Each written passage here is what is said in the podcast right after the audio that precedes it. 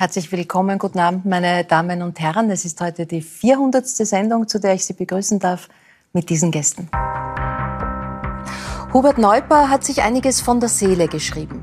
In seinem Buch Ich darf alles stellt sich der ehemalige Skispringer, Sportmanager und Pilot vor allem den Schatten seiner Kindheit. Denn mit Anfang 60 erkannte er, es ist Zeit für mich, erwachsen zu werden. Schauspielerin Ursula Strauß lädt auch heuer wieder zum Kulturfestival Wachau in Echtzeit.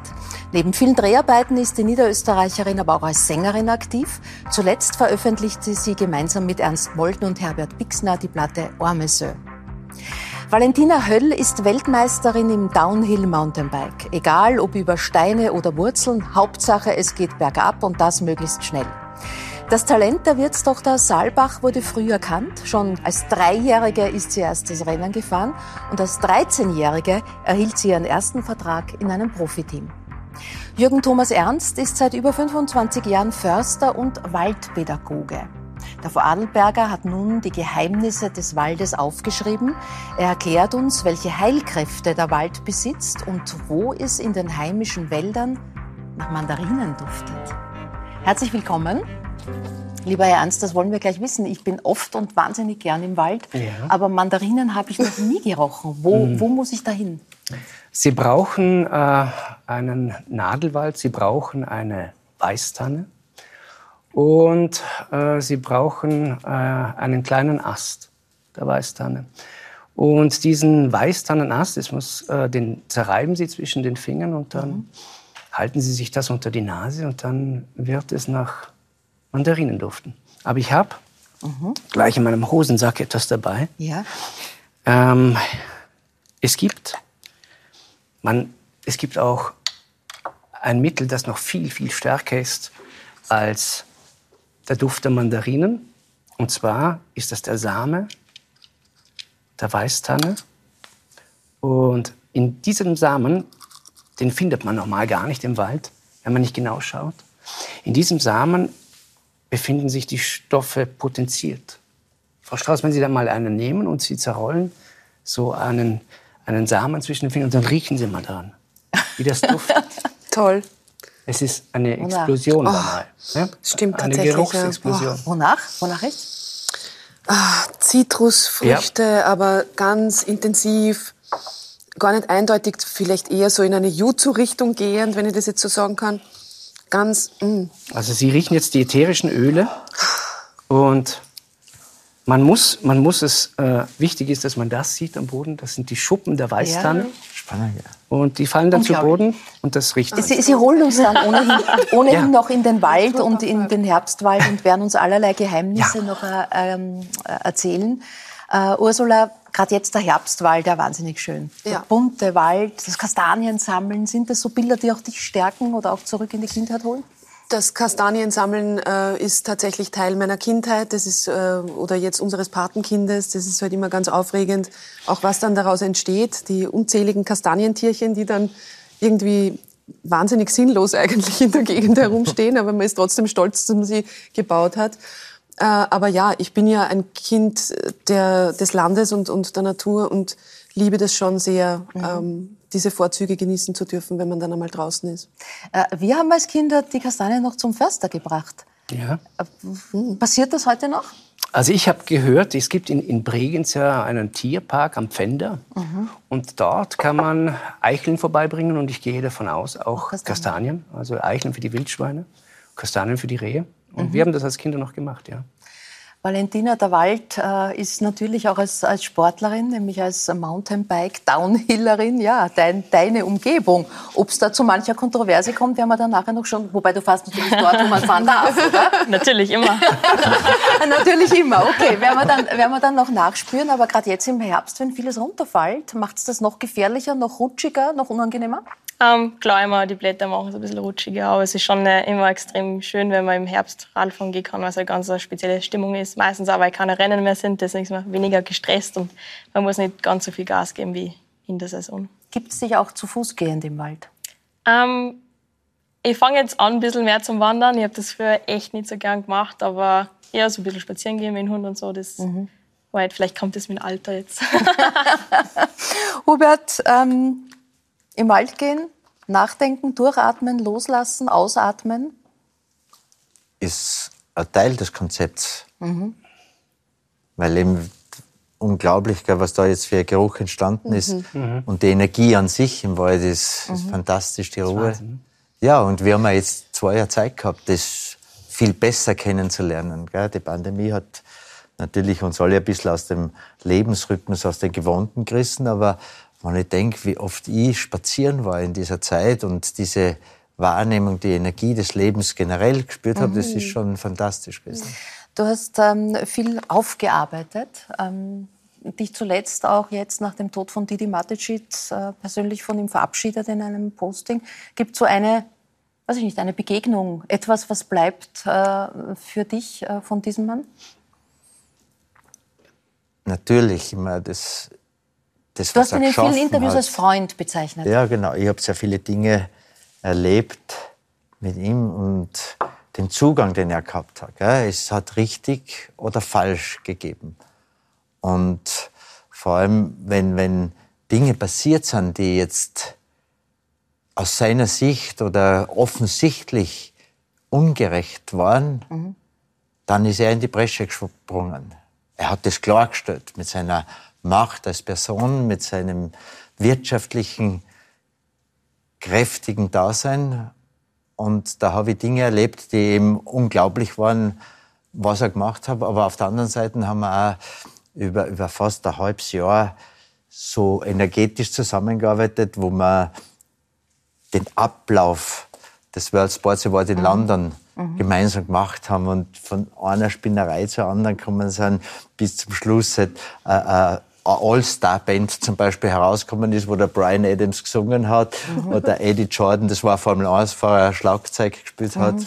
John McEnroe Gitarre, was es noch nie gegeben hat. Und diese Dinge sind natürlich unvergessen jetzt für mich. Mhm. Äh, es haben sich viele Sportler auch aus der Red Bull-Welt zuletzt äh, verabschiedet oder erzählt von persönlichen Telefonaten, von kleinen Begebenheiten. Und immer wieder ist der Satz gefallen, er war da, als es mir schlecht ging. Du bist sichtlich aus seiner aus, aus seiner Sponsorwelt, Valentina. Hast du ihn persönlich überhaupt kennengelernt? Je mit ihm telefoniert? Ja, telefoniert haben wir leider nicht, aber ich habe einmal die Hand schütteln dürfen. Und das Lustige war, dass ich gar nicht wusste, wer er ist, wo wir uns die Hand gegeben haben. Und dann mein Papa dann auch so, hey, das war gerade der Didi. Und weil einfach er so eine unscheinbare Person war, er hat sich nie ins Rampenlicht gestellt. Und mhm. danach denke ich so, oh mein Gott, ich habe gerade äh, quasi meinem Chef die Hand gegeben und ich habe es nicht einmal mitgekriegt, weil er einfach so, so coole Weil er einfach so da war. war. Ja. ja. Und äh, klar, ohne Red Bull würde mein Sportart äh, ja, nicht so gut dastehen, wo es jetzt ist. Und gerade als Athlet, man kriegt so viel mitgeben, so viele Möglichkeiten. Mhm. Allein schon das ganze Reha-Programm, was da aufgestellt haben und so, das ist echt mega. Mhm. Äh, Hubert, apropos Reha-Programm. Ähm, ich glaube, fast 20 Jahre ist es her, da, da hattest du deinen Burnout. Du hast mhm. offen darüber geredet. Wir, wir, eigentlich haben wir geglaubt, das können wir abpacken, oder? Genau. Ähm, das hast du auch geglaubt und ähm, viele Jahre später, nämlich vor drei Jahren, gab es einen Konflikt mit dem ÖSV mhm. rund um das Skispringen am Kulm. Ähm, du hast es dann äh, zurückgelegt und dann war alles wieder da. Warum hat dich die Vergangenheit eingeholt? Ich habe damals, ich bin ja dann geflüchtet. Das war immer ein Konzept von mir, davon zu laufen vor mhm. der Verantwortung, anstatt hinzuschauen mhm. und herauszufinden, warum man so ist, wie man ist. Und ich bin halt damals nach Nashville gegangen, ein halbes Jahr, und habe die Zeit ausschließlich genützt, um das, was durch mein Denken entstanden ist. Ich habe kein Burnout gehabt im Sinne, weil ich überlastet war, sondern ich habe aufgehört, meinen Verstand zu benutzen. Und so hat er die Möglichkeit gehabt, Dinge, die schon lange in der Vergangenheit waren, in mein jetziges Leben zu bringen und Lebensumstände zu schaffen, die dramatisch waren aus subjektiver Sicht. Und das Konzept, das ich damals verfolgt habe, war die Flucht. Abzuhauen, ja, nichts mehr sehen, die Zeit wird schon alle Wunden heilen.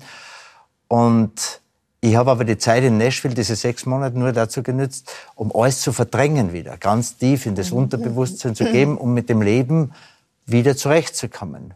Und deshalb war es so überraschend für mich, weil, wie du ja weißt, wir haben uns schon öfter über das unterhalten, war es so überraschend, dass ich das Gefühl gehabt habe, wie die, es ist an sich eine banale Geschichte, gell? weil wenn man sie über den Job definiert, kann es vielleicht ein bisschen Ärger sein, aber im Grunde war halt eine Zusammenarbeit zu Ende, dass das so wieder ausbricht und die, Mhm. genau die gleichen Verhaltensweisen, Flucht, Opferrolle, Mhm. Zorn, Aggression wieder da sind. Und ganz ehrlich, diese Rolle ist mir am Geist gegangen. Ich habe aber nicht gewusst, wie ich dem wie entgegenwirken verhindern kann. Äh, du hast, äh, bist draufgekommen, äh, dass vor allem das Thema, dass du ins Internat gekommen bist, was du als eine Art Abschieben empfunden hast und Glaubenssätze aus der Kindheit. Ähm, das waren, was dich da festhält in dieser Rolle. Wir sehen einen kurzen Ausschnitt vom ganz jungen Hupo Neuper.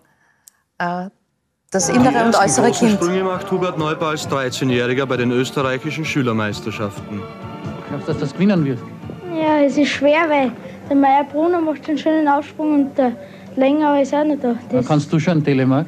ja, ich kann, aber ich bin in Rottenmann ein bisschen ärger gestürzt und da traue ich mich jetzt nicht mehr so tief reinsetzen. Der Hubert Neuper mit 13 interviewt von Peter Elsner. Elsner, ja, die Stimme awesome, bleibt ja. und viel mehr.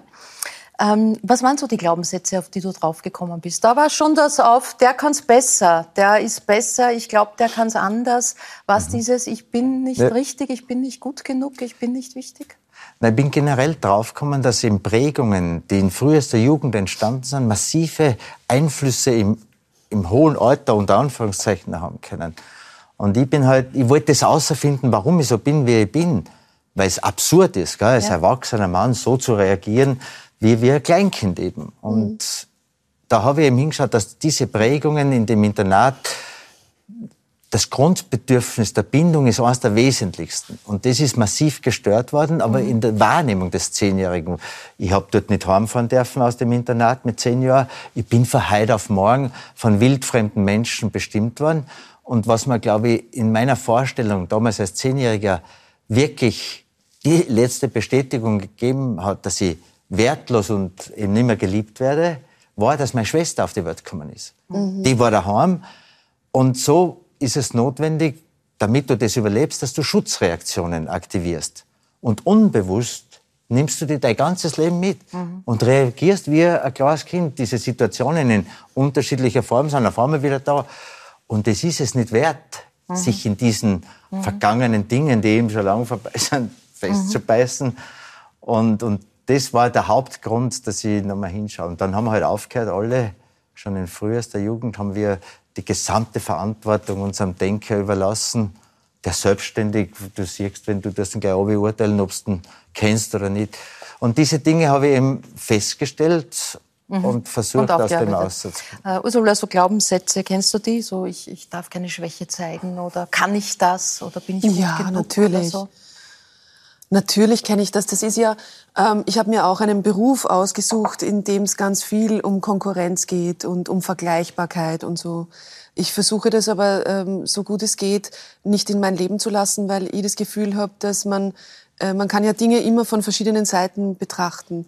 Und die Betrachtung, die ich bevorzugt versuche in meinem Leben äh, äh, zu praktizieren, ist, es ist für allen etwas da und jeder hat seine Schönheit und äh, alles ist, alles ist, schwingt auf einer gleichen Ebene. Wir sind in, letztendlich alle ein großes Kollektiv und wenn es den anderen nicht gut geht, kann es mir auch nicht gut gehen. Also für mich ist es so ein das Schöne, vor allem auch in meinem Beruf, ist das Miteinander. Ich genieße es nicht so sehr, zum Beispiel, ist jetzt ein vielleicht komisches Beispiel, aber für mich ist einen Monolog zu spielen auf der Bühne nicht so viel mit, mit so viel Spaß und Freude und, und auch Liebe verbunden, als mit einem Partner oder einer Partnerin eine Szene zu spielen. So. Valentina, da, du hast in deinem Nacken tätowiert, äh, it is what it is.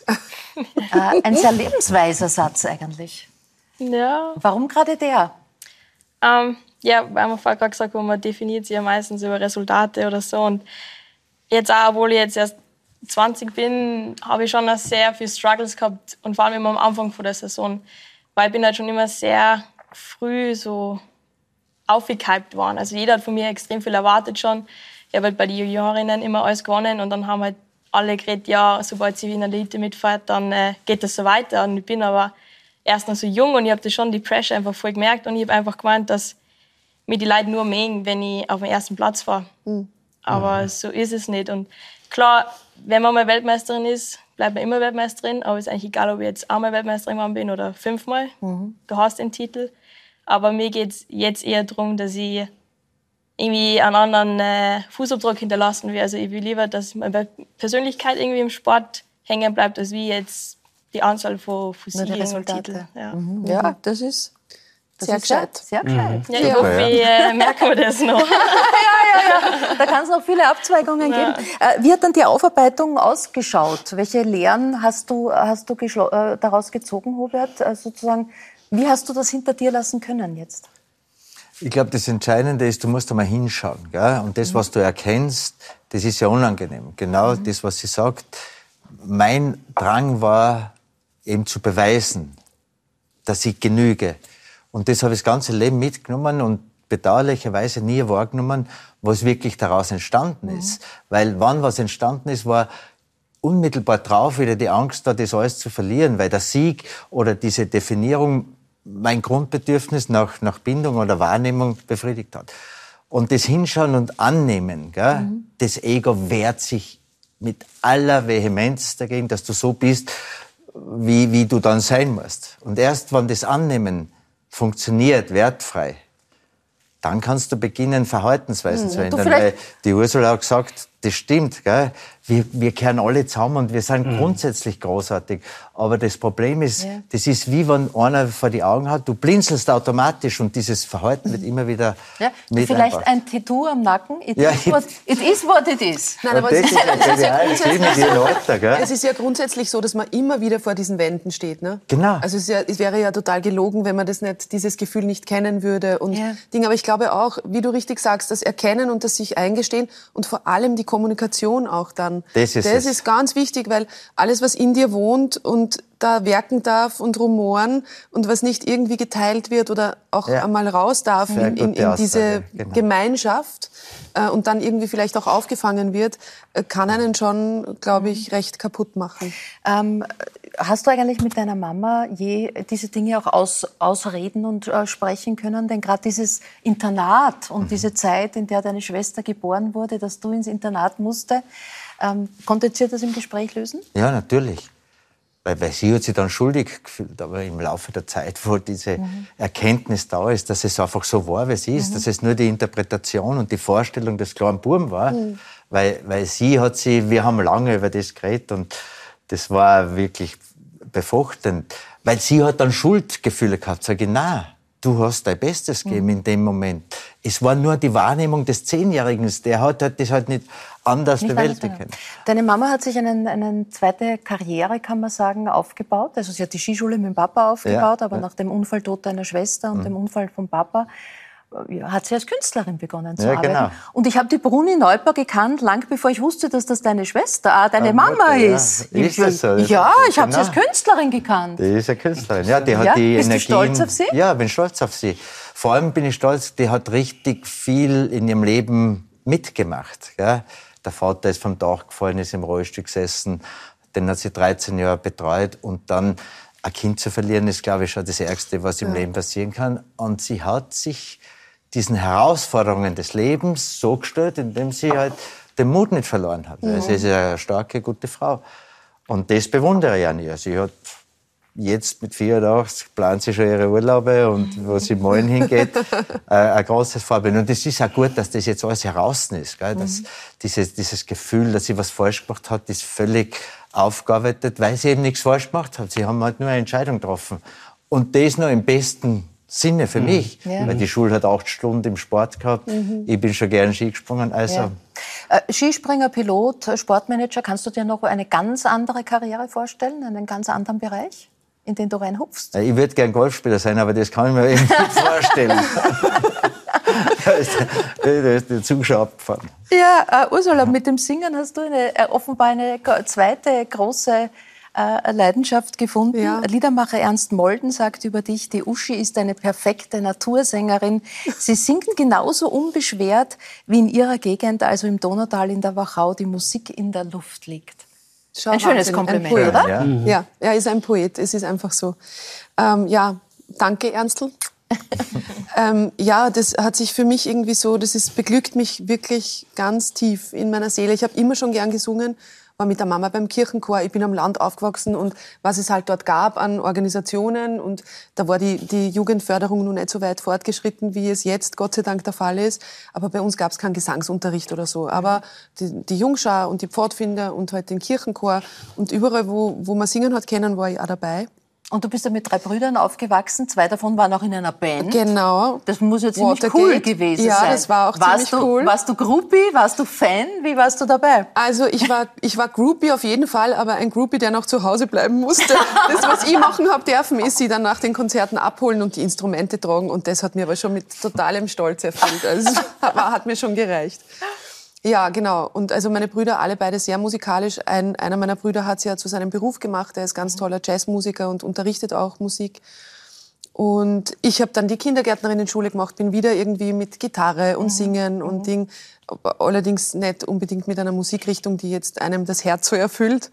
Aber das, auch das war sehr kreativ und musikalisch. Instrumente war dann nie so meins. Dazu hat mir irgendwie die Geduld gefehlt. Und ich glaube, dass auch mein Ausdrucksmittel ist einfach da drinnen irgendwo. So, irgendwie sind die Umwege über Instrument nicht so, nicht so meins. Mhm. Du stehst mit großartigen Musikern wie Bartholomä Bittmann zu Silvester auf der Ja, Bühne. ja, bitte Dürfen wir- kommt's. Schaut bitte euch das kommt's. an. Bitte kommt's, schaut euch das an. Es ist nämlich wirklich ein tolles, die Bartholomä Bittmann sind ganz außergewöhnlich fantastische Musiker, die mit zwei Instrumenten, einem Cello und einer Geige und, und einer Mandola dann jeweils, ähm, ein Rockkonzert auf die Bühne bringen. Das ist wirklich so hochmodern und so emotional und, und präzise und fantastisch. Das kann ich nur jedem empfehlen. Und wo ist das? Das ist im Theater Akzent. Und zwar spielen wir um 16 Uhr, da kann auch noch jeder dann danach feiern zu Hause. Also das geht sich gut aus. Und es ist ein Abend über die Liebe. Und in dieser Zeit irgendwie merke ich immer wieder, wenn wir dieses Programm aufführen, dass das schon etwas ist, was die Leute sehr abholt. So in, in diesen Zeiten, die uns gerade äh, wirklich massiv fordern auch, wo man sehr aufpassen muss, wie geht man mit dem Außen um, wie geht man mit Informationen im Allgemeinen um, wie geht man mit Kommunikation um, mit Missverständnissen, mit dem eigenen Wahrnehmen, ist so ein Abend, wo es einmal um Liebe in jeglicher Form, also ob's, wir bearbeiten sie lustig und, und sehr energisch und energetisch und dann sehr romantisch, ähm, aber auch traurig, ist es so, wo man merkt, so ein Abend, der, wo es um das Gefühl geht oder um eines der elementarsten Gefühle, die es gibt, die Zugewandtheit und, und das, das sich zu Hause fühlen bei einem anderen Menschen. Und das ist nicht unangenehm. Ja, also die Frage, was machen wir zu Silvester, Ja, ist somit geklärt. ja. Hat sich Haben wir, haben wir, haben wir Hakel, können wir Hakel machen. Mit Herbert Bixner, Ernst Molden ist Ja. das Album Orme Sœur erschienen, eine poetisch-musikalische Vertonung von Sagen und Mythen. Und da dürfen wir kurz reinschauen.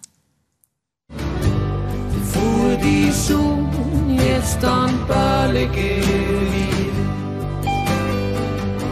jetzt da am Berg herum ganz still.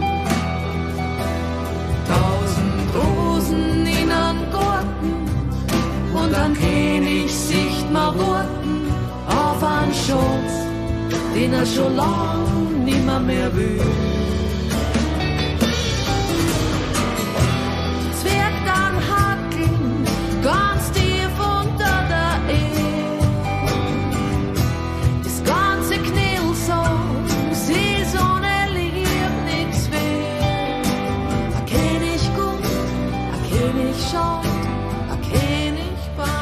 Es dir schwer, im Dialekt zu singen? Oder Überhaupt ist das nicht. deine Dialekt Sprache? ist meine Ursprache. Aber jetzt bin ich gleich so nervös, dass ich nur einmal an den ätherischen Ölen des Waldes rieche, also mit so beruhigen. Warum? Kann, kannst du dich selbst äh, Ganz schwer, ich und schwer, ganz schwer. Hören oder sehen? Beides. Beides. Beides. Habe ich mich noch nicht dran gewöhnt. Jetzt mache ich den Beruf schon so lang und es ist immer wieder aufregend. In welcher Weise tust Ah, der du's? Wald. Also schaust du dir dann einen Film, ein Konzert, eine Aufnahme bewusst an?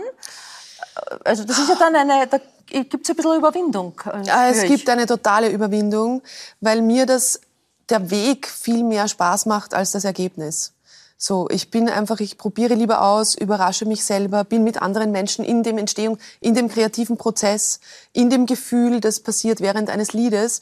Wenn ich dann das reproduziert mir anschaue, ähm, schaue ich auf die falschen Dinge, kommt plötzlich Eitelkeit ins Spiel. Das hasse ich, das nervt mich so, weil das steht ja vor allem, das macht ja alles kaputt.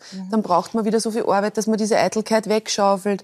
Also insofern ähm, Wie, wie bin kritisch ich lieber bist du am wie, dir, dir gegenüber? sehr kritisch, schon. Ja. Mhm. Also ich bin schon in der Ausübung meines Berufes schon eine Perfektionistin. Obwohl ich dann auch immer wieder versuche, das alles so fliegen zu lassen und loszulassen. Aber ich will schon, dass es dann stimmt. Zum elften Mal bist du jetzt Intendantin bei Wachau in Echtzeit. Bis 3. Ja. Dezember geht's noch. Neben dir gestalten Kollegen wie Johannes Grisch, Maxi Blacher, Erwin Steinhauer Abend. Das sind Edelsteine, äh, wie du selber formulierst. Am Sonntag gibt's übrigens, äh, heißt es, auf die Suche nach dem Schwa schwarzen Einhorn in der Wachau. Die Mystik lässt dich offenbar gerade nicht los. Gerade haben wir sie musikalisch gehört. Und Hat mich wieder? immer schon fasziniert und wird mich niemals loslassen. Also, weil das ist ja eine Ebene, äh, die wir in diesem Leben erleben dürfen, wenn, wenn man sie zulassen kann. Das gelingt ja natürlich in so einem stressigen Alltag leider im Wald, gelingt es ganz stark. Ja. Ähm, wirklich, ich habe euch, wir haben vorher schon ein Gespräch geführt, haben uns ein bisschen kennengelernt und ich hatte ein Erlebnis jetzt wieder im Wald, Schwammerl suchen und ich war länger nicht im Wald, hab, bin von viel Wald umgeben und in der ersten Sekunde, wie ich diesen Wald betreten habe, ist alles von mir abgefallen. Es war ein wirkliches Heilungserlebnis. Das war total absurd. Aber hast du in den mystische Wald gehen. Erlebnisse auch? Also gibt's gibt's Feen, gibt's Elfen, gibt's Zwerge? In meiner Gibt's Kindheit ganz stark. Da habe ich das alles gesehen und ich habe ja dieses Buch geschrieben, warum ich, warum ich nicht mehr fliegen kann und wie ich gegen Zwerge kämpfte. Als Kind konnte ich noch fliegen. Jetzt habe ich den Zugang über andere Wege gefunden, über die Ausübung meines Berufes und ganz stark über Fantasie in der Ausübung zusammen mit Kreativität. Aber dieses Fliegen, wie man das früher kennen hat als Kind, wo man wirklich, wo ich die Hexen wirklich gesehen habe und die Monster im Schrank wirklich gesehen habe, ähm, das geht jetzt nicht mehr. Am Set gibt's manchmal auch Zwerge. Am Set, am Set gibt's alles. gibt's auch Monster. Gibt's alles am Set. Da gibt es alles. Äh, beim Eröffnungsabend hast du selbst gelesen, äh, Romy Schneider, Je ne regrette gar nichts. Kannst du das so selbstbewusst sagen? Ich glaube mittlerweile schon. Jetzt bin ich 48 Jahre alt und viele Dinge entspannen sich ähm, zusehends. Und ich glaube schon, dass der Weg, den ich gegangen bin, wenn ich jetzt anfangen würde, etwas zu bereuen, ähm, es hat mich ja jeder einzelne Schritt dahin geführt, wo ich jetzt sitze. Und jetzt darf ich in deinem Studio sitzen, mit dir plaudern und mit drei anderen wunderbaren Menschen. Ich könnte eigentlich jetzt nicht sagen, dass irgendetwas ganz grob falsch gelaufen ist. Ähm, Romy war ja auch schon früh für dich eine faszinierende Ja. Figur. Es heißt, dass du als Kind das Gesicht schneiden Ja, ja, wolltest. Wie sie. ja, ja. Von Romy Schneider und Audrey Hepburn. Die zwei waren meine, Ah. meine, Ja. meine Idole, ja. Und dann hast du dich vor den Spiegel gestellt? Oder wie Ja, ich bin abgelaufen? vorm Spiegel gestanden und habe dann versucht, so Emotion nachzumachen. und ähm, ich glaube, es ist mir damals nicht gelungen, aber ich, ja, oder vielleicht schon. Es, an das kann ich mich nicht erinnern. Ich weiß nur, ich wollte so, ich wollte ein Gefühl erzeugen können.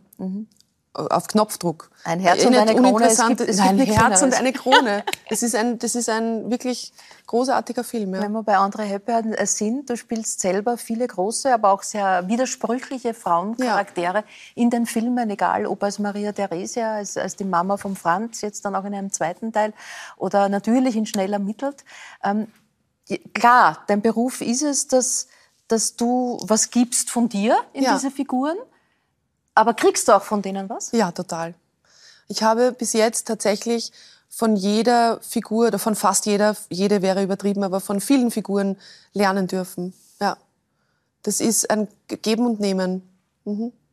Und mittlerweile, ja, Biester gerade abgedreht. Ja. Es, Ja. es heißt, so kultig wie die Vorstadt Weiber soll es werden. Wie, Ah, wirklich? Ja. Da schau, da schon, um Gottes Willen. Was, was kannst du uns vom Dreh äh, äh, äh, erzählen? Ähm, vom Dreh zu den Biestern, das hat mir besonders großen Spaß gemacht, weil ich spiele eine sehr, eigentlich eine sehr unangenehme Frau. Eigentlich ein ziemliches Biest. Arschloch. Ein Biest, ja. Also äh, eine, eine, eine äh, erfolgsorientierte äh, Kunsthändlerin und, und Galeristin, die verheiratet ist mit einem sehr wohlhabenden Mann, dem Simon Schwarz. Das ist übrigens auch ganz fantastisch. Äh, dieses Miteinander spielen. Wir haben ja, wir kennen uns seit langer Zeit, Ja. hatten nie das Vergnügen, miteinander wirklich spielen zu dürfen und haben das beide, glaube ich, darf ich das sagen, Simon, entschuldige, wir haben es, glaube ich, beide sehr genossen. Ähm, und es ist sehr lustig, sehr lustvoll. Es ist, mir macht ja sehr großen Spaß an diesem Beruf die Vielfältigkeit und und die verschiedenen Genres auszuprobieren, aber natürlich auch in den Figuren nicht, nicht sich auf eine Persönlichkeit festzulegen. Mhm. Und die Dorit Sund ist so eine Figur, die unglaublich nach Liebe schreit und das halt gar nicht artikulieren kann mhm. und in, sich in, hinter ihrer Arroganz und ihrem Geschmack und ihrer auch Schlagfertigkeit und, und Schnelligkeit im Kopf und ihrem Geschäftssinn versteckt, aber in Wirklichkeit ist die mhm. so klar mit Hut.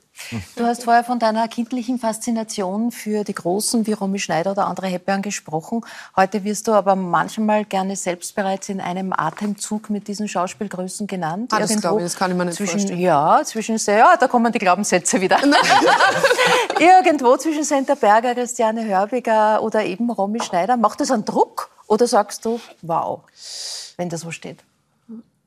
Ähm, boah, äh, wie würde ich das jetzt beantworten? Also mein erstes Gefühl ist, dass jetzt auf die erste Frage zu antworten, Druck ist genau das, was in unserem Beruf ganz kontraproduktiv ist. Mhm. Ähm, am Set findet eine Art von, von Magie statt, die nur stattfinden kann, wenn man alle diese äußeren Begebenheiten wegschalten kann und sich auf den Moment konzentriert, in dem man sich befindet. Mhm. Auf das Gespräch mit der Kollegin oder dem Kollegen, auf diese Situation, den Raum, der auch eine ganz wichtige Rolle mhm. spielt. Ähm, bei diesem Spielvorgang oder bei dem Versuch, die Wirklichkeit, der Wirklichkeit nahe, so nahe wie möglich zu kommen. Mhm. Sagen wir es so. Um dem Zuschauer dann eine, eine glaubhafte Geschichte und glaubhafte Figuren, eine Geschichte erzählen zu können, mhm. mit ihnen in Kommunikation zu treten. Also das zum Druck, den, den sollte man versuchen draußen zu lassen vor der Tür. Das gelingt auch nicht immer natürlich, aber es ist der Optimalvorgang. Und die, der zweite Teil deiner Frage war, siehst ja. habe ich jetzt gleich den Faden Ob's verloren. gut ist, ob du sagst, ja, also, wow. Wohltu ja, ja, gut, ich, ich meine, da das wäre wirklich absurd, wenn ich nicht sagen würde, dass ich unglaublich beschenkt bin von dem Weg, den ich gehen durfte und von den vielen tollen Zuschriften, die ich bekomme mhm. von, von Menschen, die einen unbekannterweise total unterstützen und, und das mögen, was man tut und, und einem diese Anerkennung äh, angedeihen lassen. Das ist, das ist ein unglaubliches Geschenk. Das muss ich Valentina, du hast gerade vorher schon gesagt, die Erwartungen, das, das, die begleiten dich Zeit deines Lebens. Du warst 13, als ein äh, Fahrradhersteller gesagt hat, er nimmt dich in äh, sein Team. Ähm, und in der Presseaussendung äh, sehr mutig festgehalten hat, das ist die Downhill-Weltmeisterin 2022. Das ist acht Jahre her. Ja, diese Wunderkugel hätte ich gerne und, und was ist? Valentina Höll liefert, und zwar pünktlich 2022 und wird Weltmeisterin. Wie, wie, das ist ja unglaublich. Ja, ich weiß nur, wie das äh, veröffentlicht worden ist und äh, ich habe das gehasst. Weil ich nicht mal gewusst, ob ich in ja in zehn Jahren überhaupt noch Radl fahren will. Und jetzt mhm. auf einmal ist es soweit und ich will wirklich Weltmeisterin geworden. Und zum Glück habe ich den Slogan schon vergessen gehabt, weil ich mir eben bei der WM gar nichts gedacht. Und äh, ich ins Ziel und auf einmal sagen die, hey, du hast das ja wirklich gemacht, was wir da aufgeschrieben haben. Und äh, ja, ja, ist schon sau cool. Also, dass das wirklich so äh, zusammenpasst und so ausgeht, das ist äh, gutes Marketing. Mountainbike Downhill, das klingt schon irgendwie ganz wild, aber ich glaube, äh, wir müssen alle ein bisschen eine Idee haben, was du da machst und sehen Eindrücke. Äh, ich nehme an, es ist kein Rennen, sondern ein Training, wirst du uns gleich selber erzählen. Jedenfalls Downhill, so schaut das aus. Äh, es ist, es ist einfach unglaublich. ähm, oh, Wahnsinn. worauf kommt es besonders an? Ja, ich glaube, Downhill Mountainbike kann man extrem gut mit, äh, mit der Abfahrt mit Super G äh, vergleichen im Winter. Du fährst einfach so schnell wie möglich bergab. Du hast Hindernisse, du fährst über Steine, du hast Kurven, Wurzeln, große Sprünge, äh, Drops. Äh. Du musst halt auch im, im Regen fahren, also Wetterverhältnisse sind bei jedem Rennen ganz anders. Und äh, klar ist nicht so lustig, wenn es rutschig ist und so. Aber ja, es ist äh, eine richtig coole Sportart und es geht ja da gescheit ein, weil die Läufe sind zwischen drei bis fünf Minuten. Ja. Beim Skifahren bist du halt wahrscheinlich 90 Sekunden unterwegs. Das Radfahren geht halt nur eine. Zwischendrin hast du noch ein paar Sprints und so. Also, Welche Geschwindigkeit erreichst du da? Äh, wir haben Höchstgeschwindigkeiten von 70 km/h manchmal. Ja, auf einer Skipiste einfach geradeaus runter. Also. Ja, Wahnsinn. So, bist du ein Adrenalin-Junkie? Also Nein. schnell ist gut? Nein. Also na, nein, nein, nein, muss ich leider verneinen. Nein. Schnell mit nix. Nicht Nein, ich mit hatte Auto, mit acht einen. Skiunfall und seither Ja. ich liebe Skifahren, obwohl ich wirklich ganz selten dazukomme und äh, ich glaube das letzte Mal vor zehn Jahren einmal Skifahren war. Aber ich trau, ich habe mich halt dann nicht mehr getraut, wirklich den Ski laufen zu lassen. Also ich bin eher bei Geschwindigkeit raus. Bremsen. Aber ähm, als Skispringer natürlich, also einmal am Kulm nicht nur oben stehen, sondern auch runterfliegen. Es ist ja unglaublich, was da an Adrenalin äh, abgeht. Fehlt dir das heute? Manchmal Nein. Sehnsucht danach? Nein, Das- das hin und kann- wieder träume ich davon, Golfen? aber meistens kommt es nicht dazu, weil es mir irgendwie die Ski verstecken im Traum oder so. Interessant. Aber das wächst natürlich. Mit frühester Jugend, du fängst klar an. Aber es ist schon eine Überwindung, dann auf Skiflugschanzen zu gehen. Aber da, ich meine, das Potenzial, dass die Aussiehaut ist halt schon viel größer. Bei uns ist es auch, wenn es die Haut, aber du fährst auf eine schiefe Ebene, da sind Steine, Wurzeln und was. weiß ich. Und Bäume. Also Respekt, du machst das Bäume. wirklich gut. Herr Ernst, Sie haben ja mit einer sportlichen Bäume. Karriere geliebäugelt. Und Ja, zwar als, als äh, Mittelstrecken- und Bergläufer. Mhm. Um die Knie zu schonen, ist es dann eh das Radfahren geworden und da, da sogar bei einem Rennen schon dabei gewesen. Ja, das muss ich jetzt doch wirklich loswerden, glaube ich. Ich bin ja mal Dritter geworden, nicht so erfolgreich wie Sie, bei der Vorarlberger Meisterschaft im, im Bergzeitfahren. Ja. Aber es waren nur drei am Start. Das muss man nicht dazu sagen. Ja, Das ist aber ganz falsch. Ja, wir, wir sehen ja die Radfahrer, also wenn ich an die Bilder der Tour de France und wirklich große Veranstaltungen denke, da ist es am spannendsten dann, wenn es am meisten bergauf geht. Ja, für mich nicht so. Niemand Lift. Aber es gibt, es gibt doch so ein schönes Bild, da ein, ein Downhiller mal über die Tour de France-Piste gesprungen Ja, ist. ja. Ein, ein Stunt, während die, das, der Tross unten gefahren ist und die springen da, da, er springt da drüber. Spektakulär. Äh, Jetzt haben ja die Eltern in dieser Karriere eine ganz große Bedeutung, weil du von klein auf da schon gefördert und gefordert äh, wurst, wurdest. Wenn man das sieht, wäre das naheliegendste, um auch wieder bei den Glaubenssätzen zu bleiben, dass Eltern sagen, bitte pass auf. Wie oft hast du das gehört? Ja, meine Mama ist da ganz schlimm. Also es wird ja jedes Jahr irgendwie schlimmer, äh, obwohl ich eigentlich jedes Jahr mehr Experience habe und äh, besser vorbereitet bin und besser trainiert habe und so. Aber klar, das Risiko ist extrem hoch und sie ist extrem nervös. Zum Glück kommen es nicht zu den meisten Rennen, weil ich das schon spüre von außen. Ja. Und ich glaube, für sie ist auch viel besser, wenn sie daheim sitzen kann und äh, das Rennen dann am Fernseher anschauen kann. Jetzt äh, bist du jung und du warst noch jünger, als du tatsächlich begonnen hast. Mit drei Jahren waren schon keine Stützräder mehr dabei. Aber, und wir sehen ein Bild, ein Erdbeerhelm. Also ich kann mir vorstellen, dass das der coolste von überhaupt war. Ja, also meine Mama redet nur immer von dem. äh, vielleicht wäre es cool, wenn wir den mal wieder zurückbringen, den Erdbeerhelm. Aber Ja. Da kann ich mich gut erinnern an das Rennen, weil ich bin mit Abstand die allerletzte worden. Ja. Weil ich bin bei jedem Fotografen stehen geblieben, habe überhaupt bis er ein Foto gemacht hat und dann bin ich wieder weitergefahren. Ich habe trotzdem Medaille gekriegt. Weil du äh, so klein warst und dabei warst oder weil der Erdbeerhelm so cool war? Wurden Ah. die Fotos gemacht? Bestimmt wegen einem Erdbeerhelm. Erdbeerhelm. Der war das Aushängeschild. Warum denn tatsächlich das Downhill? Also es gibt ja auch im Fahrradsport andere Disziplinen. Ja, ich weiß auch nicht. Also meine Eltern waren schon immer richtig ambitionierte Radlfahrer. Da war halt eher so bergauf und so tourenmäßig unterwegs. Und dann sind sie 2004 nach äh, Kanada geflogen. Und da war die ganze Freeride-Szene mit Bikeparks und schon viel weiter wie bei uns jetzt in Österreich. Und mein Papa hat sich da einfach verliebt in den Sport und hat dann bei uns äh, unter der Hütte und am Spielberghaus äh, angefangen, seinen eigenen Trail zu bauen. Und äh, da war halt ich gerade so vier, fünf, sechs und habe ich eigentlich dort angefangen zum, zum Biken. Und äh, ich würde jetzt nicht sagen, dass ich ein faules Kind war, aber auf jeden Fall hat mir Bergabfahren viel mehr Spaß gemacht, als wie wieder raufschieben. Gescheit ist ja noch. Das äh, ist, schaut natürlich äh, nicht nur ungefährlich aus, sondern es ist auch, äh, äh, es ist auch nicht ungefährlich. Aber was waren schon die, die, die bösesten Verletzungen, die du... Ja, ich, meine, ich glaube, es ist ganz egal, was für Sport man macht. Äh, überall kann man Na, sich ganz verletzen. egal nicht. Ja, schon. Also ich glaube, wenn was passiert, passiert sowieso. Aber klar, immer 2020 bei meiner ersten Heim-WM habe ich mal ähm, das Sprunggelenk gebrochen und alle Bänder gerissen und so. Aber es ist halt, es gehört halt einfach dazu. Und ich habe ehrlich gesagt auf die Verletzung gewartet, weil ich bin jetzt so lange verletzungsfrei unterwegs gewesen, dass das dann nur mein Fuß war, war ich eigentlich ganz froh drüber, weil es passieren halt doch schlimmere Verletzungen. Und äh, das holt einem, glaube ich, dann ein bisschen runter und man hat Zeit, dass man sich wieder erholt, dass man sich gescheit vorbereitet. Und äh, ja, wenn man Angst davor hätte, würde man nicht wieder zurückkommen, sondern man, man braucht ein bisschen das Adrenalin und man freut sich ja und man liebt einfach den Sport und dadurch kann ich mich einfach defi ja, definieren. Um äh, für Verletzungen äh, und natürlich die Herausforderung an sich äh, gerüstet zu sein, musst du viel Krafttraining auch machen. Dafür ist die Garage vom Papa umgebaut worden zur Kraftkammer. Wir sehen da Bilder, wo du sozusagen Rocky-mäßig trainierst. Ja, das war in der Corona-Zeit, da haben wir ein bisschen improvisieren müssen. Ja, da hast du improvisieren müssen.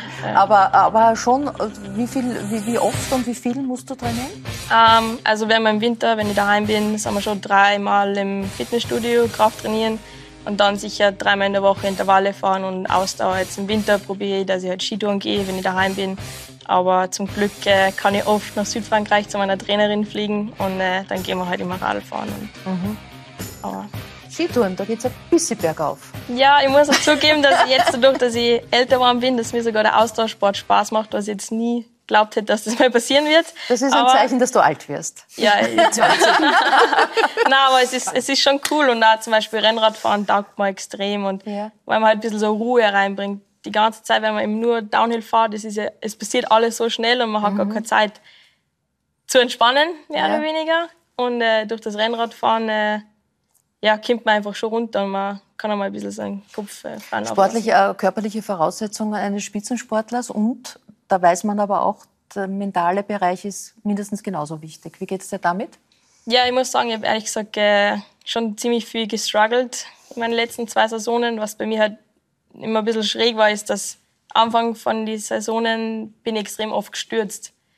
Und äh, mein Problem war eben, wie ich vorher schon erklärt habe, dass ich, ich wollte einfach zu sehr anderen beweisen, dass ich den Platz da verdiene. Ich bin nicht nur zum Spaß da und ich habe nicht nur Glück gehabt, sondern ich habe mir das alles erarbeitet und ich wollte ihnen sagen, dass ich es kann. Und für mich war das einfach so wichtig, dass ich andere Leute beeindrucke, als wie wenn ich mich auf mich selber konzentriere und ich mache es eigentlich nur, weil es mir Spaß macht und das habe ich ein bisschen vergessen. Und äh, ja, es ist dann heuer zu einem Punkt gekommen, wo ich einfach viermal hintereinander im Weltcup in meinem Final Run gestürzt bin und ich gar nicht die Resultate eingefahren bin, die ich mir eigentlich als Ziel gesetzt hätte. Und dann bin ich zum nächsten Rennen angereist in Andorra und da war mir das so, Entschuldigung, egal, was ich mache. Mir- Ich war eigentlich so nicht demotiviert, aber ich mir gedacht, es wird sowieso nichts. Und dann auf einmal habe ich dann Weltcup gewonnen. Einfach nur, weil es mir selber wieder so taugt hat und ich gar nicht geschaut habe, dass ich irgendwem anderen was beweise. Und ich glaube schon, dass das auch was mit meinem Alter zu tun hat, dass man halt schon sehr davon abhängig ist, was andere über einen denken. Aber es ist eigentlich so egal, was andere Aber wie super, dass du das jetzt so jung schon begriffen hast. Ja, das ich ist hab nur ein bisschen Angst, toll. Der Hubert hat bis nächstes Jahr wieder 60 vergessen. gebraucht. Nein, nein, Der Hubert ich hat bis 60 Bis gebraucht, bis er, bis er das schlau durchdacht hat äh, für sich.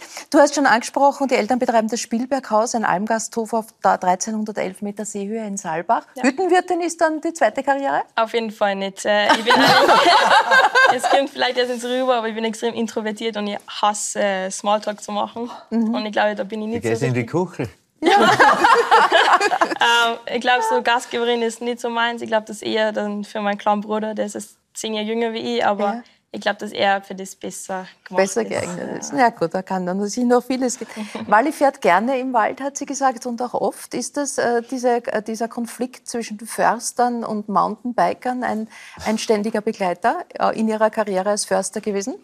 Also in meiner Karriere als Förster schon ein bisschen manchmal. Es gibt ja äh, Strecken, die sind ja frei. Da kann auch Mountainbiker rauf und runter fahren. Und dann gibt es ja welche, die sind wirklich gesperrt für jeglichen Radfahrverkehr. Aber ich fahre ja auch sehr viel Fahrrad. Also für mich war das immer schwierig, wenn ich als Förster mit dem Fahrrad durchs Revier gefahren bin. Aber was mir schon aufgefallen ist, dass Wanderwege, man fährt dann auch oft abseits der, der Pfade und die werden dann, die sind in den letzten 15 Jahren von 50 Zentimeter auf zwei Meter haben sich die verbreitert und das ist dann halt schon schade. Als Förster finde ich das schade, weil dann wird der Wald zur Kulisse. Sie arbeiten nicht mehr als Förster, sondern haben Ihre Tätigkeit als Waldpädagoge erweitert, um Ja. es mal so zu sagen. Was darf man sich darunter vorstellen? Was mach- macht der Waldpädagoge? Also der Waldpädagoge äh, lehrt Menschen oder bringt Menschen bei, wie sie ihre Sinne in der Natur und im Wald sensibilisieren. Das ist eigentlich der eine Punkt. Und das zweite ist, weil ich das oft mit Kindern mache, äh, auf spielerische Art und Weise. Also ich finde das dann immer schön, wenn dann Kinder nach einer Führung zu mir sagen, Jürgen, das war viel besser als in die Schule gehen. Und dann weiß ich, das hat funktioniert, weil sie lernen im Wald wirklich viel, viel besser als aus, aus Büchern, weil sich das einfach, dieses Angreifen, Erleben, Riechen, Spüren. Äh, Ich äh, höre vom Oberförster in Wien, vom Andreas Januskowitz, dass es Kinder und Schulklassen gibt, die überhaupt in ihrem Leben noch nie auf Waldboden gegangen sind. Ähm, Sie diagnostizieren in Ihrem Buch auch oder Beruf äh, auf dieses Naturdefizitsyndrom, Ja, ja. das es heute sogar als Fachbegriff schon gibt. Äh, Was heißt das und was, was sind da die Konsequenzen und die Also Folgen es- daraus? Das ist natürlich der Zeitgeist ist, dass Kinder oder Menschen grundsätzlich äh, immer weiter weg von der Natur sich als bewegen und das Problem ist, dass sie dann keine Sensibilität mehr dafür haben. Und ich habe Kinder gehabt, die sind äh, im Kindergarten, die waren drei oder vier, die waren wirklich noch nie im Wald. Das sehen sie dann auch sofort, wenn sie über Wurzeln stolpern.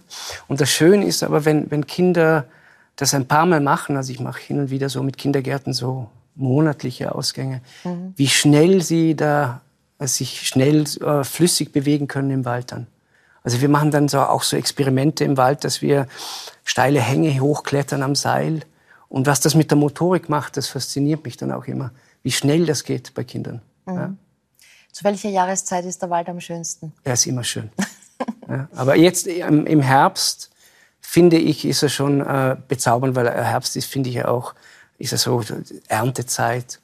Dann kommt kurz danach, fallen die Blätter von den Bäumen.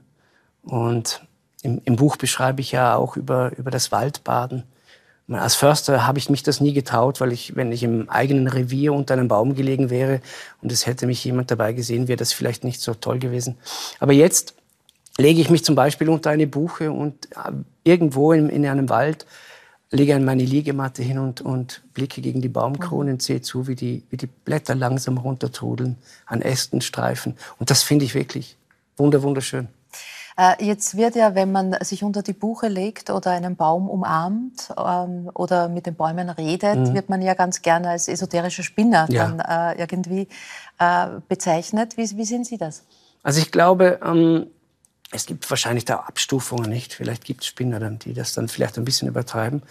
Aber ich sehe es so, ähm, in den Wald gehen, den, den, den Duft dort zu atmen, ist etwas Heilsames zuerst einmal. Und, und unter diesem Aspekt muss man sie auch einmal sehen. Und ähm, wenn, man, wenn man sich zum Beispiel jetzt unter einen, unter einem Baum legt, ja, da, da, man atmet ja den, den Waldduft dann auch ein und mit dem Waldduft auch die Stoffe, die die Bäume verströmen. Also das ist schon äh, etwas faszinierend Tolles. Den Mandarinenduft haben wir ja schon geklärt. Sie Ja. schreiben in diesem Buch Geheimnisse des Waldes auch, dass der Wald allerlei gegen Kopfschmerzen Ja. zu bieten hat. Also auf meinen Führungen sage ich dann immer, der Biber hat nie Kopfschmerzen. Dann Das hat ich- vielleicht auch andere Gründe. Dann sage ich, okay, ich kann es nicht beweisen, aber ich glaube fest daran, dass es so ist, weil der Biber ernährt sich vor allem von Weiden und verzehrt natürlich auch die Weidenrinde. Und schon die Ägypter wussten, dass in der Weidenrinde Stoffe sind, die entzündungshemmend sind und auch gegen Kopfschmerzen wirken. Ja, also das muss man vielleicht auch, ist auch interessant. Da gab es einen, ich glaube, er war Dr. Hoffmann, der hat das dann nachgebaut, chemisch, und äh, hat dieses Mittel dann als noch heute erhältliche Kopfschmerzlinderungstablette in den, auf den Markt gebracht. Was machst du im Wald? Bist du also ein, brauchst du eine Aufgabe, Schwammerl suchen, äh, irgendwas, dich auf was konzentrieren oder geht's Also- auch mal alles loslassen? Schwammerl suchen ähm, ist schon das vorrangige Ding, nämlich weil ich ja durch einen gewissen Zeitmangel nicht so oft in den Wald komme. Ich habe aber Gott sei Dank ähm, dank meiner Eltern einen Garten und da stehen auch Bäume und ich lege mich zum Beispiel dann unter die Linde, also unter die zwei Linden, die deren Baumkronen miteinander kommunizieren.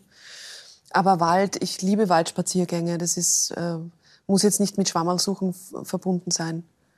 Es ist der Dunkelsteiner Wald. Wir haben gerade vorhin auch gesprochen. Sind, wir, haben schon, wir haben uns schon connected, auch für Ja. Wachau in Ja. Echtzeit, weil wir Ja. ja auch immer so ähm, äh, Wanderungen einplanen und, Mhm. und, und ein bisschen über ein normales Festivalprogramm Ist auch ein, ein hinausgehen. Urwald in Niederösterreich mit, mit ganz großen Und das ist wirklich, das, es gibt da so wunderschöne Plätze und es ist, wie, wie vorhin schon gesagt, du gehst in den Wald und es, bei mir setzt das ganz schnell ein, dieses Beruhigungs. Ich finde auch, es ist für die Augen so angenehm. Mhm. Wir sitzen so viel vor Bildschirmen und vor Computerbildschirmen, Fernsehbildschirmen, was auch immer.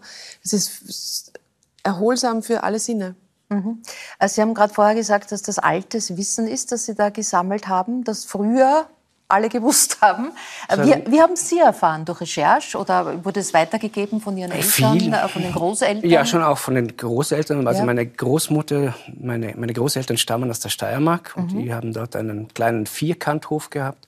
Und äh, da hat man natürlich als Kind oft mitbekommen, wie, wie, die, wie wichtig die Natur ist, auch der Wald. Mhm. Also Pilze sammeln, das war, das war Tätigkeit mit der Großmutter oder, oder Beeren sammeln, Schwarzbeer sammeln, wie Mhm. man in der Steiermark sagt. Und äh, dort haben wir als Kinder natürlich viel mitbekommen. Also wie, wie auch äh, Mittel aus dem Wald gegen dieses und jenes Wehwehchen verwendet werden. Ja? Mhm. Also das war schon übertragen. Aber vieles habe ich natürlich auch gelesen, ja, welche Mittel es gibt. Und es ist ver wirklich verblüffend, wie viele Mittel es gibt. Nicht? Mhm. Also ich, ich denke mir dann oft, wenn ich, wenn ich hin und wieder mal ein bisschen Stress habe, dann habe ich ja hin und wieder dann auch, dann gehe ich zu einem Weißdornstrauch und esse ein paar Blätter. Ja? Und es ist unglaublich, in einer halben Stunde beruhigt sich das ganze System wieder und man schwingt wieder in die Mitte. Und das ist schon, und da gibt es so viele Dinge, die man entdecken kann im Wald. Ja, aber Also da muss man sie zunächst Man- kennen. Man, muss sie kennen, das Ja? ist auch wichtig. Nicht? Die Weißtanne muss ich erstmal als solche finden, Richtig, um dann die richtig. Samen suchen. Im, Im Buch drinnen ist sie ausgezeichnet beschrieben. Ist alles gut beschrieben. Ja. Also ist Ja, ja. sozusagen, wir, wir, äh, Valentina, du hast vorher gesagt, es geht so schnell, wenn du runterrast. Da nimmst du nichts wahr.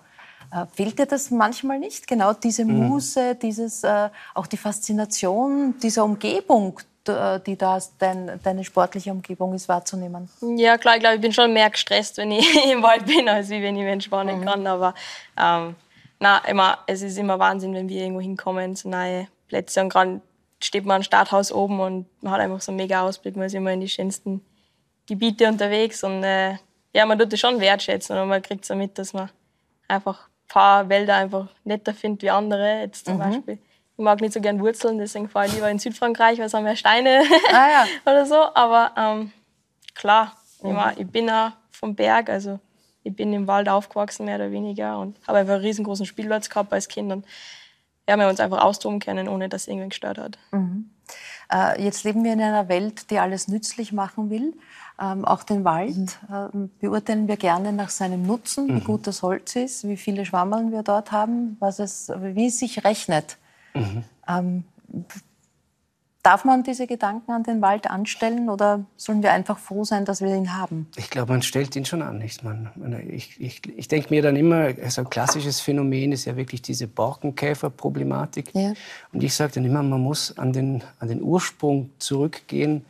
Was war der Anfang? Und der Anfang, sage ich dann oft, der Anfang war Gier. Weil wenn Sie eine, eine Fichte pflanzen oder eine Buche, eine Buche braucht fünfmal mehr Platz als eine Fichte. Und wenn ich wirtschaftlich denke, dann setze ich halt meine Fichten. Und das hat man ja wirklich, wir haben in der Schule noch gelernt, die Fichte ist unser Brotbaum. Ja? Und, aber wenn man Fichten setzt und dann in Monokulturen setzt, dann kommt irgendwann einmal ein Sturm vielleicht, dann fallen ein paar um und dann kommt der Borkenkäfer. Und der Borkenkäfer, ich sage immer, ist nichts Bedrohliches. Er ist Teil des Systems und er ist dazu da, dass er Missstände wieder reguliert. Also wenn etwas aus dem Ruder läuft, dass es wieder eine Balance gibt. Wie es so schön heißt, die Natur tendiert nach dem Gleichgewicht. Und darum hat er eine wichtige Funktion. Anders äh, in der, als in den großen Städten wird in den Bundesländern vielfach auch mit Holz geheizt. Merken Sie da in diesem Jahr einen, einen anderen Zustand der Menschen? Gehen die schon in den Wald sich das Holz holen?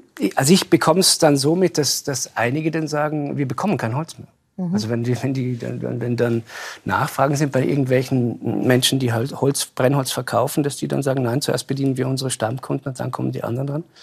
Ich sehe aber noch keine Menschen, die durch die Wälder streifen und Äste sammeln, wie das früher normal war, nicht? Also vor, sagen wir, 50, 60, 100 Jahren, da streiften dann die Kinder mit Buckelkörben durch die Wälder und haben Äste gesammelt, weil es gab keinen anderen Rohstoff, der für Wärme sorgte oder mit dem man kochen konnte. Ja? Und da, das, vielleicht kommt das noch. Also ich kann mich als Förster erinnern, nach Holznutzungen wenn da Äste, die sind ja auch äh, vom Brennwert her sehr, sehr gut, also so wie Hartholz, Fichtenäste oder Tannenäste. Und die waren dann neben der Forststraße, da konnte man mit dem Auto hinfahren. Dann haben wir das im Gemeindeblatt lanciert. Wenn sich da eine, eine Person oder zwei Personen gemeldet haben, war es viel. Ja, aber das wird sich jetzt vielleicht, vielleicht ändern. Ich Vielleicht auch wieder ändern. Ja. Ja, danke schön für diesen, diesen Einblick in, in den Wald und seine Geheimnisse. Äh, Hupo, abschließend, am Wochenende startet in Polen der Skisprung-Weltcup. Was erwartet uns heuer? Wen hast du am Zettel? Oder bist, ist es eine ferne Welt für dich? Um die Wahrheit zu sagen, es ist eine ferne Welt für mich mittlerweile. Aber ich bin Patriot und ich bin der Überzeugung, dass die gut gearbeitet haben und die Leistung erbringen, die wir uns alle erwarten. Mhm. Aber ich bin nicht drinnen momentan in dem Thema Skispringen. Wirst du aber schon zuschauen, oder? Natürlich, ja. Schon, schon. Das, das hat jetzt nichts mit dem Ja. zu tun, aber ja, es ist, bin nicht drinnen. Aber darf ich vielleicht kurz Ja. noch was sagen? Weil, weil mich das wirklich, also als ich dann gehört habe, dass der, der Herr Neubauer heute da ist, das hat mich wirklich, ich muss sagen, wirklich glücklich gemacht. Weil als kleines Kind, da war ich vielleicht acht oder neun, bin ich bei uns in meinem Wohnzimmer gestanden und wenn Skispringen übertragen wurde, war ich immer vorm Fernseher. Das war für mich, ich habe Herzklopfen bekommen, wenn, wenn der Toni Innauer gesprungen ist oder der Hubert Neubauer. Das war für mich wirklich, das waren selige Stunden. Da möchte ich mich Danke jetzt sehr. noch bedanken. Ja, danke für das Kompliment. Und der Baldur Preimel war Und damals, Preimel, war damals der Preimel, ja, Trainer genau. zu, einer, zu einer Zeit, die euch, die eigentlich Genau. diesen Sport in eine andere Eine Dim andere Dimension Dimension, ja. Ja. Er war ein sehr gescheiter Mensch, ja. Der hat uns erklärt, nicht wie sie das auch gesagt hat, dass der Erfolg oftmals mit den Folgen verwechselt wird. Gell? Eine Medaille oder ein Pokal oder Geld hat ja nichts mit dem Erfolg zu tun. Die Ursula hat auch gesagt, gell, ihr Erfolg ist, dass sie diese Dinge, zwar Perfektion ist auch schon wieder ein bisschen in einer Richtung, die die von deiner Großartigkeit abhängt, aber wenn du den Moment, wenn du den Moment mit deinem Besten erfüllst, dann ist Ja. das, was rauskommt, Ja, genau. das, was rauskommen soll. Gell? Aber leider haben wir halt das Ego und dann machst du irgendwas und dann beginnst du eine Rolle zu spielen, so wie du das gesagt hast. Ist drum mit 20 Jahren das zu erkennen, Ja, das ist super. da ist es schon großartig. Schon ein großes Ding. Und Perfektion schaffen wir somit einfach ab. Perfektion ist ja nur dann wirklich perfekt, wenn sie imperfekt ist. Ja, genau. genau. Dort, wo die kleinen und größeren ist es Fehler besser, mit seinem passieren, Besten zur Verfügung zu stehen. dort, ja. dort dann weiß man, dann wieder dann ist das, was rauskommt. Wenn es dann nicht passt, dann musst du halt schauen, ob es was ändern kann. Ja, ja, genau. Genau, aber das ist ja, das ist ja der Weg. Das Interessante ist ja, diesen Weg zu gehen. Ne? Das, da stimmt irgendwas nicht, das spürt sich nicht richtig an. Was muss ich ändern, um das... Genau. Das ist ja Und unser tägliches Brot. Ja. Ne? Irgendwas, die Schwingung Ja. stimmt nicht, da ist der falsche Rhythmus drin. Wo, wo hakt's? Wo ist das der... Interessante ist, du spürst es ja, gell? du hast eine Intuition. Ja. Aber das Hauptproblem ist, dass wenn du spürst, oftmals nicht machst, weil der Verstand andere Mhm. Aus seinem erlernten Wissen, also nicht aus dem universellen Energie, aus seinem erlernten Wissen irgendwas vorschlägt Mhm. und dann missachtest deine Intuition, legst wieder Schlacke ab und irgendwann geht es dann so, dass Gut. Ja, ja. Die Stunde mit euch war nicht perfekt, aber sie war richtig und sie hat gestimmt. Ich danke euch äh, sehr herzlich. Danke für Ihr Interesse, meine Damen und Herren. Wenn Sie wollen, lade ich Sie auch schon für nächstes Mal jetzt gleich ein. Es werden äh, Paul Pizzerra und Otto Jaus da sein. Da gibt's Neues. Barbara Schett, ehemals Tennisstar, jetzt äh, Fernsehmoderatorin, Literaturkritikerin und Vermittlerin Katja Gasser und Pater Karl Wallner sind dann meine Gäste. Und jetzt heißt es äh, für Sie möglichst auch noch dranbleiben, denn hier im Anschluss geht's weiter mit Ursula Strauß in Wolfgang Murmbergers Komödie Alles Schwindel. Ah, okay. Wir wünschen gute Unterhaltung und eine gute Nacht. Auf Wiedersehen.